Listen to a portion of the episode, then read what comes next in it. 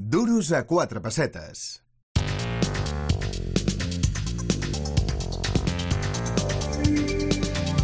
I sempre us ho dic, eh, que l'economia és aquest denominador comú que ho connecta tot, que tot acaben sent diners, que tot acaba sent eh, seguir el rastre de les monedes i dels bitllets i el futbol doncs, és un exemple, perquè tot el que passa als terrenys de joc acaba afectant d'una manera o una altra a la societat, a la vida i a l'economia. Us parlo del cas Vinícius, del que tanta i tanta gent ha parlat en les darreres setmanes, i per això volem parlar avui amb l'Eloi Castellarnau. Ell és soci de Castellarnau Penalistes i amb ell volem parlar doncs, arrel d'aquest cas, d'aquest afer Vinícius que ha tingut tant impacte social, sobre què és un delicte d'odi, com té aquests delictes un impacte en la reputació empresarial. Eloi Castellarnau, què tal? Bon dia. Què tal? Bon dia. Benvingut, gràcies per atendre els micròfons al Duros a quatre pessetes i deixant que et pregunti què és exactament això d'un delicte d'odi, d'un delicte de racisme, eh, en què consisteixen i com estan tipificats? Bé, estan regulats en el Codi Penal, en l'article 510 i, i següents, i bàsicament són el que... Hi ha, hi ha un concepte que és fonamental, que és que és públic, és a dir, només es castiguen aquelles manifestacions públiques, uh -huh. això és una diferència fonamental, perquè vol dir que tot el que nosaltres fem de cara, diguéssim, internament, a a, dins de la nostra intimitat a casa, eh, no seria sancionable des d'un punt de vista penal uh -huh. i sobretot es dirigeix doncs, això, els que incitin directe o indirectament a l'odi, hostilitat, discriminació, violència contra un grup o contra part del mateix o contra una persona determinada per raó, i llegeixo textualment, de la seva pertinença a aquell per motius racistes, antisemites, etc etc etc. Llavors el Codi Penal fa doncs, un, un llistat de, de les conductes que, que, que hi ha dins dels, dins dels delictes d'odi. Uh -huh. Clar, si estem a un camp de futbol, entenc que això no és un espai nostre, no és un espai privat, diguem. Eh, si proferim un insult racista contra un jugador, això és punible des d'un punt de vista legal?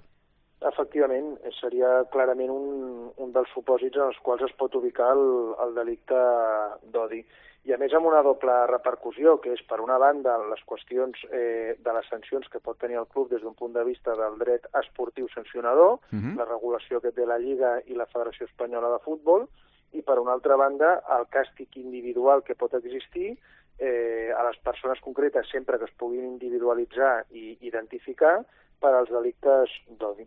Uh -huh. Més enllà del futbol, mm, els veiem també, aquests delictes, en el dia a dia, Eloi? Afecten... Són més freqüents, sí, són més freqüents del que ens podríem imaginar. I les empreses els hi afecta doncs, també de forma directa, perquè, com ja hem parlat moltes vegades, des del 2010, i aquí concretament amb les últimes reformes que hi ha hagut, a l'article 510, hi ha un apartat que és el BIS, 510 BIS, que diu que la persona jurídica, és a dir, l'empresa, també podria ser responsable d'un delicte d'odi. Per tant, els empresaris, igual que hi ha plans d'igualtat en qüestió doncs, d'equiparació doncs, no? entre homes i dones, i dintre de tot això que em parla moltes vegades, que és el compliance penal, uh -huh. hi han d'haver-hi, naturalment, depenent de quin tipus d'activitat desenvolupis i quin tipus de persones conformin les plantilles d'una empresa, però segurament seria recomanable aplicar protocols específics perquè no hi haguessin aquest tipus de, de delictes des del punt de vista preventiu. Mm -hmm. Clar, parlem de, de, de prevenir aquests delictes. Eh, com es pot fer això? Com podem prevenir aquest tipus de delictes? Doncs des de, des de l'aplicació de polítiques concretes, és a dir, on l'empresa directament té una actitud activa i es subministra tant informació com protocols eh, concrets de cara als treballadors i a més se'ls explica, se'ls fa formació, eh, en el fons tota la qüestió preventiva forma part de la cultura no? empresarial, dels codis mm. ètics, de la manera la qual l'empresari decideix desenvolupar doncs, la seva activitat econòmica dins d'un ordre concret. I sobretot i, i fonamentalment la, la, la prevenció ve a través de, doncs, de polítiques concretes. No? I per tant podem parlar, i l'imaginari seria, doncs les polítiques concretes van, per una banda, des de les sancions, és a dir, que els treballadors sàpiguen i siguin conscients que si cometen algun tipus d'aquests delictes, doncs que siguin, eh, però aquí en aquest cas estem parlant de delictes d'odi, uh -huh. eh, seran sancionats d'aquesta manera i després amb unes polítiques proactives en els quals es fomenti una relació d'igualtat i amb uns protocols concrets que puguin d'alguna manera prevenir qualsevol incident. Insisteixo que, com hem parlat moltes vegades, tota la qüestió de prevenció de delictes anirà en funció del tipus d'empresa que un tingui i de que efectivament es puguin donar aquest tipus d'incidents. Per exemple, ara que ho parlàvem, mm. doncs els, els equips de futbol és, és un caldo de cultiu on, eh, en fi, tots podem arribar a la conclusió de que és, no dic molt senzill, però que, bueno, que passa i que és una situació que, que es pot donar. Per tant, seria adequat que els equips de futbol tinguessin dintre del que són els seus programes de compliment protocols específics per evitar algun delicte d'odi? Doncs aquí veiem que sí.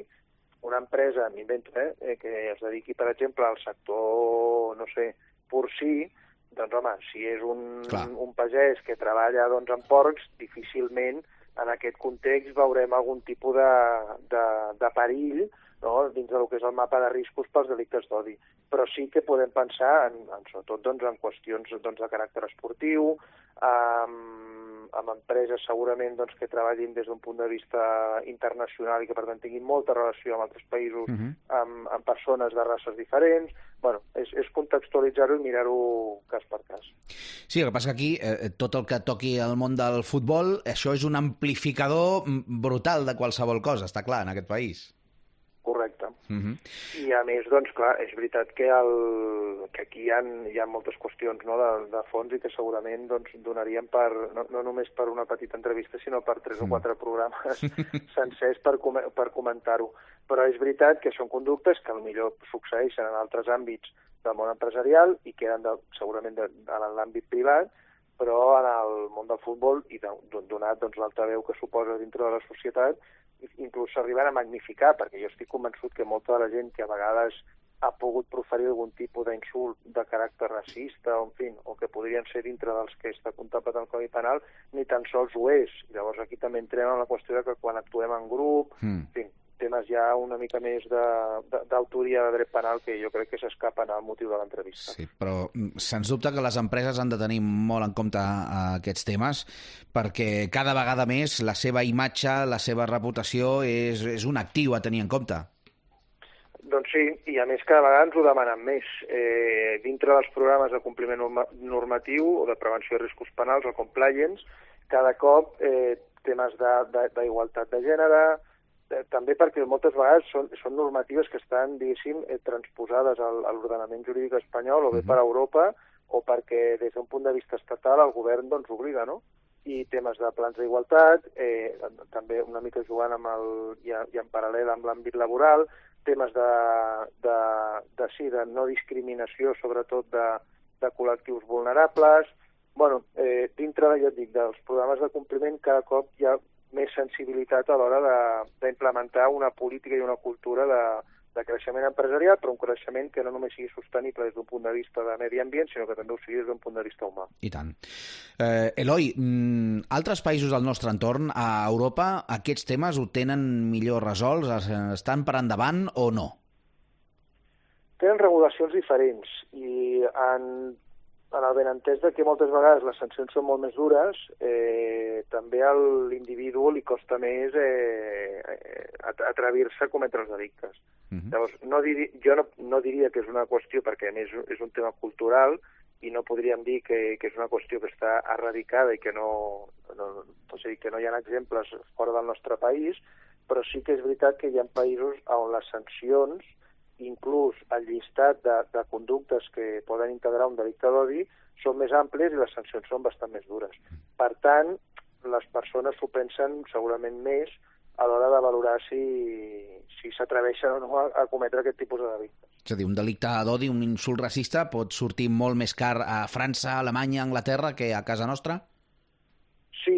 Exacte, i sobretot jo entenc que és perquè doncs, el, el fons cultural ha, ha, ha estat diferent. Per exemple, França és un país que a nivell d'immigració històricament ha tingut molta més que no pas Espanya.